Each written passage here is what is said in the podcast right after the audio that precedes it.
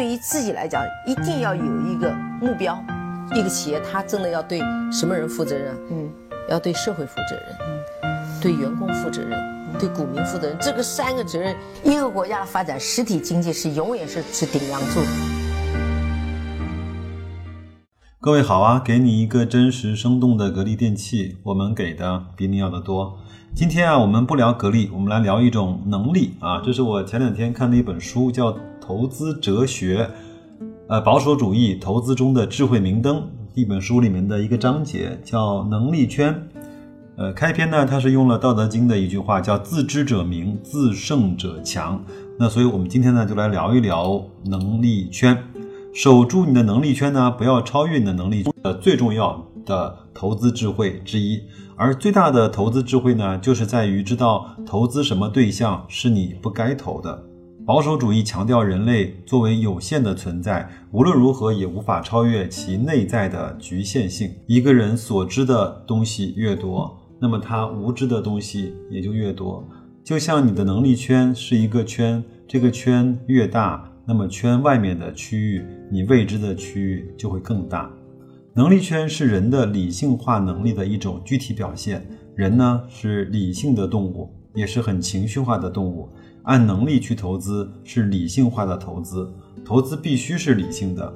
如果你不能够理解，你就不要做出力圈的投资，便是非理性化的投资。上面这段话呢，是这本书在能力圈这个章节写的第一个部分。那么问题来了，我们怎么知道我们自己的能力圈？或者是说，你怎么知道你知道？虽然关于能力圈的理论啊，简单又明确。但是要确定并恪守住自己的能力圈，并不是一件轻而易举的事情。首先，确认自己的能力圈呢，就是十分困难的。没有一个人在一生的开始就具备能力圈，每个人的能力圈都是在后来的生活经验、教育背景、工作经历和个人爱好中逐渐形成的，而且呢，会随着个体的经验、知识、爱好的变化而有所变化。况且，一个人很容易知道自己知道什么，很难知道自己不知道什么。就像以前有人举过一个例子：如果一个人没有钱，他是非常明白自己是没有钱的；但是呢，如果一个人没有品味，他却对这种缺陷浑然无知，他完全不知道什么叫品味。我们现在看到大街上那些穿着奇异的这种各种女士啊，她真的是不知道自己穿的衣服不好看，因为她从来没有。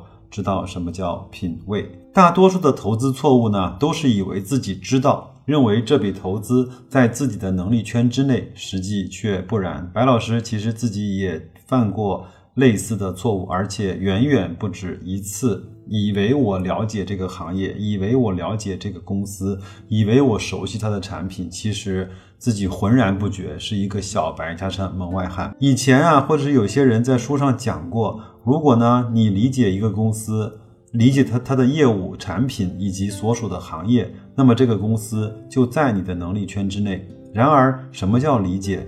在现实生活中，我们每个人都知道一些公司和行业，是不是玩了腾讯的游戏，我们就能够充分的理解腾讯这家公司呢？是不是用了格力的空调，我们就完全理解了空调？乃至是白电的行业呢？那么我们自认为这些生产这些产品的公司在我们的能力圈之内吗？我想答案应该不是肯定的。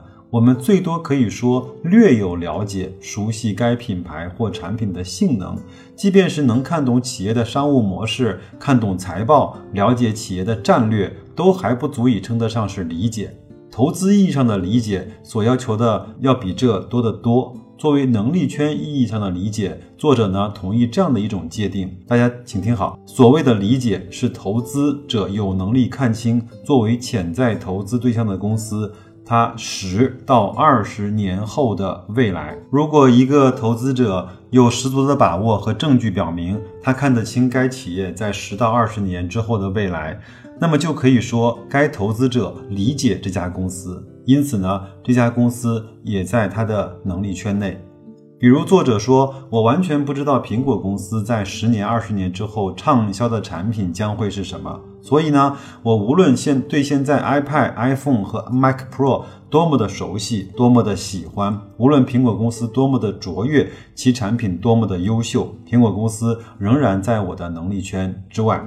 那么我回回到中国来，拿中国的茅台来说，你能够确认它在十年、二十年之后依然在生产茅台酒吗？我相信这个问题，大部分的投资者，哪怕像我这样的从来没有持有过一股茅台股票的投资者来说，它都是一个大概率能够确认确认的事情。那么我们又回到格力，我们问问自己，格力十年之后还在生产空调吧？我相信，对我包括很多者投很多投资者朋友来说，这一点还是可以确认的。那么二十年之后呢？那十年到二十年之后，它在全球的空调占有率呢？二十年之后，它的产品形态和销售模式呢？它的业务组成呢？这些都值得我们好好的去研究和思考。所以，白老师的节目和学习的路程还任重而道远。如果的朋友呢，都会知道他的办公室的走廊上挂了一幅棒球选手叫泰德威廉的海报。那个海报呢，是泰德威廉这位棒球选手击球的姿势。他把他击球的区域分成了七十二个格，那么他只会去击打正好落在好球区的二十几个格子里面的球，其余的球都是放弃的。所以，他一直是美国棒球联盟里面击出全垒打最高的选手之一。坚守能力圈的原则呢，需要有纪律和耐心的品格。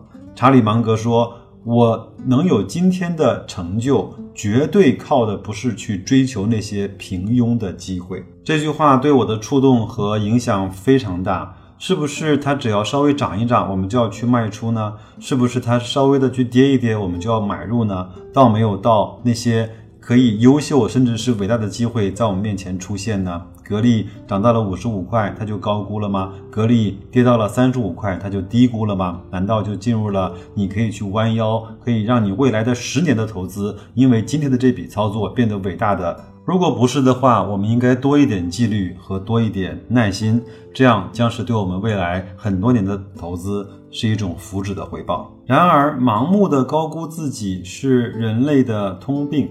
有成就的投资者就更容易犯这样的错误。如果各位看过《股票大作手》的回忆录，看一看利弗摩尔的一生，我们的感受就会更加的真实和强烈了。人呢是追求超越性的动物，而这种超越性存在于人的有限性之中。因此，对现有的能力圈的超越，也是任何的投资者身上不可遏制的冲动。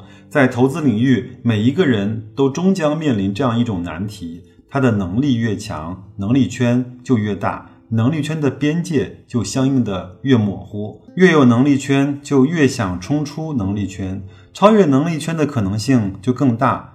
投资大师们要告诫别人要守住能力圈，然而他自己却越想要突破自己的能力圈，结果呢，却常常是以失败而告终。这本书的这个章节呢，看下来之后，给了我挺深的触动。我也在反思啊，白老师，你到底在投资上有什么样的能力圈？难道只是持有格力电器很多年吗？难道只是做了一档有关格力的节目吗？难道就是经常混迹于雪球的格力论坛，就算是对格力电器具备了能力圈吗？你能不能看得懂格力电器五年、十年乃至二十年之后的发展？你对家电这个行业到底懂多少？你愿意把这些问题搞清楚，去补足和扩展你的能力圈，还是愿意就这样浑浑噩噩的假装自己知道？当然，这些问题都是白老师问自己的问题，我会花时间去思考的。那么，听我的节目的各位朋友，你的问题呢？你对哪些？区域对哪些行业、对哪些标的是在你的能力圈之内？有哪些你是知道自己不知道，而有哪些你是根本就不知道自己真的不知道？那么也希望各位能够思考一下，也祝各位投资愉快，再见。